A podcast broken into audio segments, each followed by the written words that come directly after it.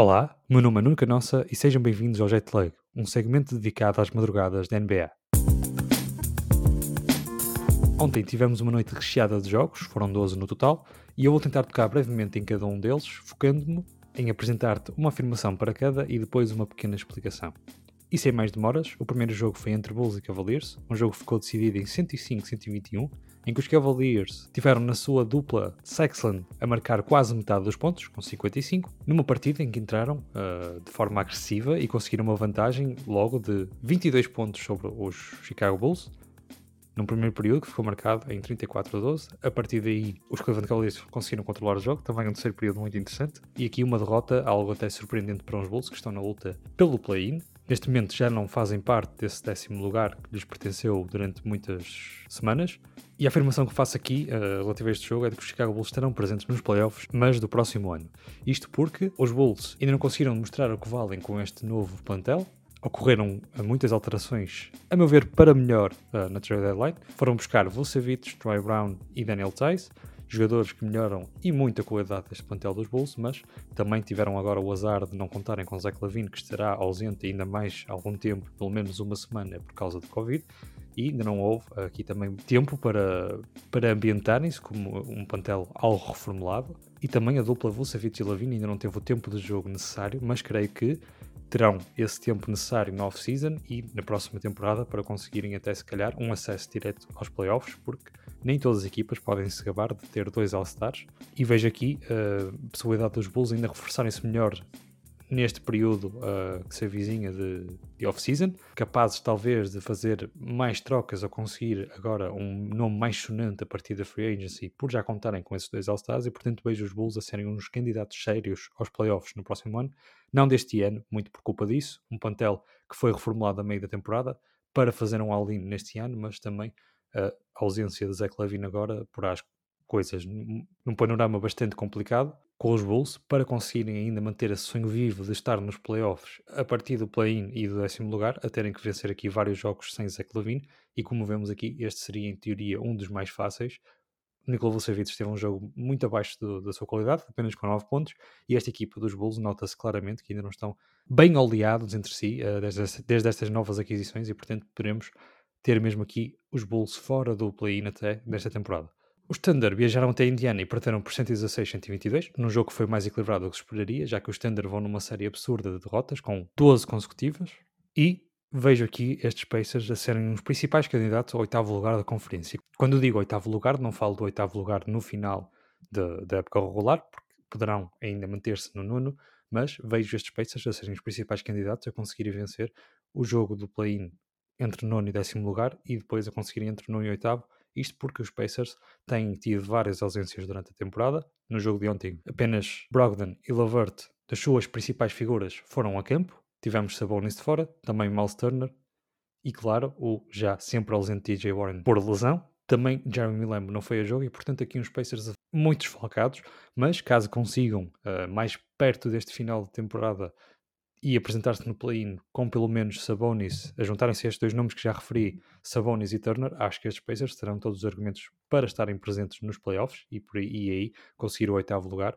e possivelmente terem que, que bater neste momento seriam os Wizards e, e, os Hornets seriam provavelmente as equipas que teriam que bater para chegar aos playoffs e vejo isso como algo muito plausível. Naquele que foi provavelmente o jogo principal da noite, Phoenix Suns foram até Filadélfia visitar o primeiro classificado da Conferência Este e que se mantém assim, dados os outros resultados, vencer por 116-113, e creio que, este, que estes Suns são sérios candidatos a uma final de conferência. Porquê? Passo a explicar. Primeiro de tudo, os Suns têm demonstrado que conseguem vencer contra as principais equipas da NBA, algo que se poderia pôr em causa caso o sucesso dos Suns fosse apenas por conseguirem bater as equipas teoricamente mais fáceis, é possível ter um record positivo, bastante positivo, mesmo perdendo com os principais jogos, com, com as principais equipas, com as 4, 5 melhores equipas, mas esse não é o caso. E temos aqui duas vitórias seguidas para os Suns na costa este, frente a Bucks e 76ers, duas das principais potências dessa conferência. E os Suns aqui também a demonstrarem que têm dois jogadores que são clutch, tanto Devin Booker como Chris Paul, e que poderão fazer a diferença numa corrida pelos playoffs. Sabemos também que os Suns não estão uh, nessa, fase eliminar já há mais de 10 anos, há 10 anos exatamente, aliás, mas também temos visto que este plantel está muito bem construído, que tem muitas armas, e tem estes dois jogadores, para além de, de outros, como Jay Crowder, Cam Johnson e até o, o Michael Bridges, que podem marcar uh, triplos decisivos. Nós temos aqui Devin Booker e, e Chris Paul, ambos jogadores que podem assumir o jogo numa reta final, como aconteceu na noite de ontem. Devin Booker fez um lançamento que acabou por ser decisivo, isto porque Embiid não conseguiu marcar o seu de campo inteiro ao som da buzina e recomendo mesmo ver, verem esse lance, porque foi um lance que se entrasse seria falado durante décadas, mas o lançamento acabou por não entrar e aqui o Suns, mais uma vez, com uma vitória importantíssima sobre uma das equipas principais e apesar da inexperiência da equipa em si nos playoffs, sabemos que também é um plantel jovem e que deste core apenas Chris Paul e Jay Crowder têm verdadeira experiência de playoffs, Jay Crowder até foi o único a ir às finais, mas pelo basquetebol que estes Suns têm demonstrado, acho que são mais do que sérios candidatos a uma final de conferência, caso consigam manter o que estão a fazer nesta época regular e espelhar no, no, na fase que conta mais nos playoffs. Os Nets perderam na casa emprestada dos Raptors, uma vitória algo surpreendente, porque temos visto que, as, que estes Nets, ainda que sem Durant e sem Arda, não conseguirem se bater muito bem contra, contra as outras equipas, mas uh, Kyrie desta vez não conseguiu fazer suficiente, também Joe Harris com um jogo bastante interessante, e os Raptors acabaram por conseguir por vencer, uma, uma vitória também importante porque ainda estão na luta pelo play-in, por 114-103, e uh, acho que não digo nenhuma barbaridade quando afirmo que esta temporada ficará na memória de ambas as equipas.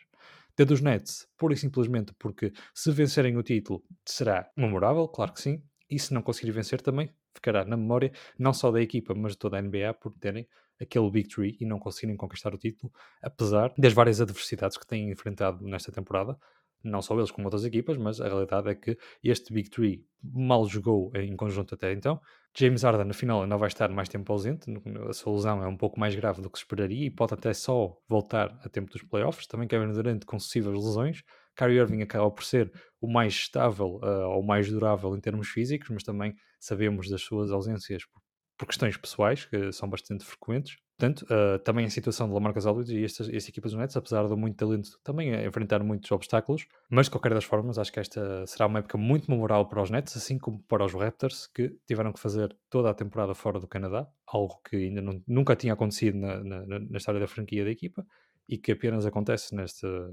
por força destes tempos que vivemos,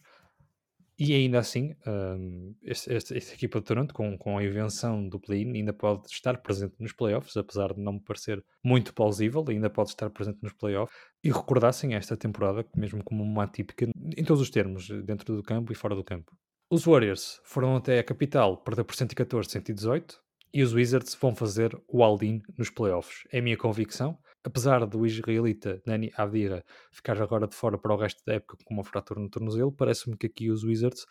que já estão no décimo lugar, farão mesmo um all nos playoffs, porque terão muito que resolver depois na off-season. Este plantel não parece estar construído para ter muito sucesso, mas creio que com Bradley Beal e Russell Westbrook na sua melhor forma, porque estão neste momento, conseguirão pelo menos uh, fazer boa figura no play-in e estar presente. Acho que será a equipa que conseguirá o décimo lugar da Conferência Este, mas nós já falamos muito do play-in no episódio do Jet Lag de ontem, em que tive a companhia do, do Tiago, mas também aqui a destacar neste, neste jogo que Curry afinal é humano e teve uma noite para esquecer, em termos de lançamento e também uh, turnovers, foi apenas uma noite desinspirada de Curry que vinha de uma série muito boa de jogos. E destaque ainda para Wiggins, que se tornou o primeiro canadiano a chegar aos 10 mil pontos e, portanto, uh, também de parabéns aqui o jogador dos Golden State Warriors. Os Hawks perderam no Madison Square Garden num prolongamento por 127-137 e a minha afirmação relativa a este jogo é que esta seria uma incrível série de primeira ronda dos playoffs e também bastante possível. Neste momento os Knicks ultrapassaram os Hawks e são agora o quarto classificado da Conferência Este. Os Hawks continuam em quinto e, portanto, há aqui a possibilidade de revermos este confronto pelo menos quatro vezes uh, depois na fase a eliminar. E como vimos para este jogo, um jogo bastante interessante e bastante uh, equilibrado mais uma grande exibição de Julius Randle com 40 pontos. Acho que seria uma excelente primeira ronda, uma ronda que não esperaríamos certamente no início da temporada. Teoricamente entre duas equipas mais fracas, mas que não têm sido uh, este ano, têm sido as equipas até mais, mais fortes e mais capazes, e portanto seria uma série de primeira ronda bastante interessante. Um jogo que marca também 8 vitórias seguidas para os Knicks, um máximo desde 2014. Os Knicks que estão em quarto lugar, ou melhor, desde 2012-2013, quando ficaram em segundo lugar. E neste jogo em si, destacar um triplo do Bogdanovic que levou o jogo ao T, mas onde os Knicks foram superiores, também, uh, infelizmente, a saída de Trae Young com uma lesão no tornozelo, o pior cenário já foi descartado, mas ainda não há prazo para o seu regresso. Rapidamente, o Jazz com uma vitória fácil por 112-89 em casa dos Rockets, mas vitórias fáceis só dentro do campo, e o Jazz aqui a conseguirem manter o seu primeiro lugar e a distância para os Phoenix Suns, que também venceram nesta noite. Os Pistons deram mais trabalho aos Dallas Mavericks naquela que seria também uma vitória fácil para a equipa da casa. Acabou por ficar 117-127, vitória na mesma para Doncic, que não é fã do play-in e por isso, a meu ver, não vai disputá-lo. Falamos muito de play-in, como disse no episódio passado, ainda vais a tempo de ouvir, mas uh, vejo aqui os Dallas Mavericks a conseguirem ultrapassar os Portland Trail Blazers, muito por culpa do mau momento dos Portland Trail Blazers que voltaram a perder uh, na noite de ontem, mas também, uh, e como o Tiago falou bem ontem, de um calendário bastante acessível do, dos Mavericks, e portanto o Doncic que tanto criticou, também Mark Cuban que tanto criticaram o play-in, acho que vão fazer aqui um esforço a dobrar para, para conseguirem afastar-se dessa, dessa possibilidade de terem que disputar esse novo torneio uh, imposto pela NBA. Os Heat conseguiram uma vitória por 20 pontos em San António, por 107, 187, e poderá estar a aproximar-se uma nova versão dos Bubble League. Uma segunda parte muito, muito interessante da equipa de Miami, que conseguiu conjugar o melhor de, de, dos, dos seus dois mundos, parte ofensiva e a parte defensiva. Sabemos que são uma das melhores equipas defensivamente, como falei. Finalmente, uh, o seu lançamento a aparecer com algum acerto, também, finalmente, com quase toda a equipa disponível. Falta ainda a nova aquisição Victor Oladipo. Estes, estes apesar de a possibilidade de disputarem o play-in ainda estar muito acesa, poderão facilmente conseguir sair do mesmo e criar aqui muitas, muitas dificuldades às três equipas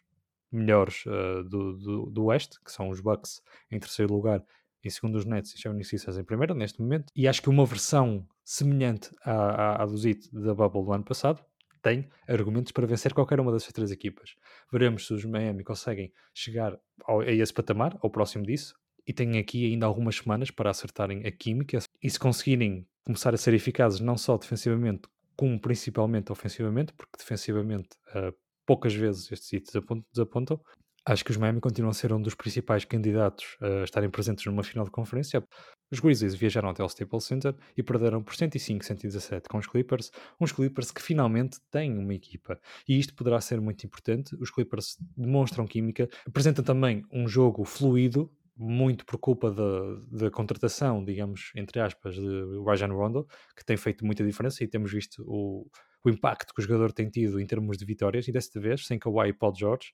uh, os Clippers a conseguirem mais uma importante também vitória frente aos Grizzlies, que também são uma das equipas mais quentes neste momento da NBA. Os Clippers aqui a comprovarem, mesmo com, com as ausências de Kawhi e Paul George, e mesmo quando estes regressam, apenas um ou os dois, a conseguirem demonstrar essa química e essa capacidade de jogar em equipa, um jogo coletivo, um jogo muito mais fluido com esta com esta ingressão do, do, do Rajon Rondo no plantel e portanto poderemos ter aqui uns Clippers muito mais fortes nos playoffs e finalmente uns candidatos até ao título, o que se falava no ano passado acho que, e já falei disto muitas vezes aqui no, no, nosso podcast, os Clippers têm finalmente uma equipa muito bem construída à volta do, do Paul George e do, e do Kawhi Leonard e também com muitos menos egos uh, do, do, que uh, se notava no plantel do ano passado. Temos aqui ainda Marcus Morris, mas que também já parece muito mais uh, ambientado e aceitar muito melhor a sua posição nesta equipa. Destaque ainda, da parte dos Grizzlies, do, para o regresso de Jaron Jackson Jr., a sua estreia nesta temporada, finalmente aqui, aquela que será potencialmente a segunda, a segunda maior figura desta equipa a fazer a sua estreia nesta temporada e de regresso.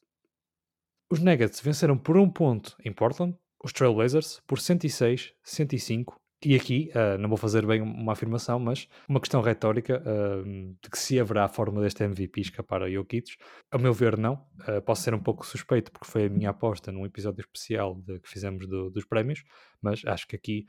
não, haverá, não haverá volta a dar. Até porque neste momento Nuggets e 76ers, que serão, em teoria, os dois principais candidatos, onde estarão os dois principais candidatos a MVP, Joel Embiid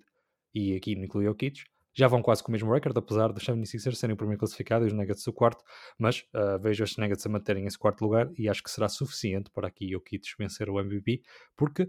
temos os casos de, de Embiid, que também falhou muitos jogos, uh, que poderá prejudicar um pouco o, a, sua, a sua candidatura. Temos o caso de LeBron, que também acabará, provavelmente, esta temporada apenas com metade dos jogos da mesma disputados. Temos o caso de Arden, que a certa altura também, depois da troca de, para Brooklyn, esteve ali na luta. Uh, alguns rumores começaram-se a falar do nome dele para, para a lista de MVP, mas também, como vemos, uh, tem falhado bastante jogos e poderá falhar até ao final da temporada. Também o seu colega de equipa, Kevin Durant, muito cedo na corrida, mas também muito cedo uh, acabou por sair por, por vários jogos de ausência e, portanto, mais do que mérito desportivo também para Jokic, também a sua durabilidade poderá entrar aqui como um fator muito importante para conseguir vencer este prémio MVP que, a meu ver, já não escapará. Lillard, uh, no jogo de ontem, acabou por regressar e também ingressar o top 10 de triplos na carreira e está a pouco menos de uma dúzia de atingir os 2000 e a tornar-se também o décimo jogador a conseguir esse feito.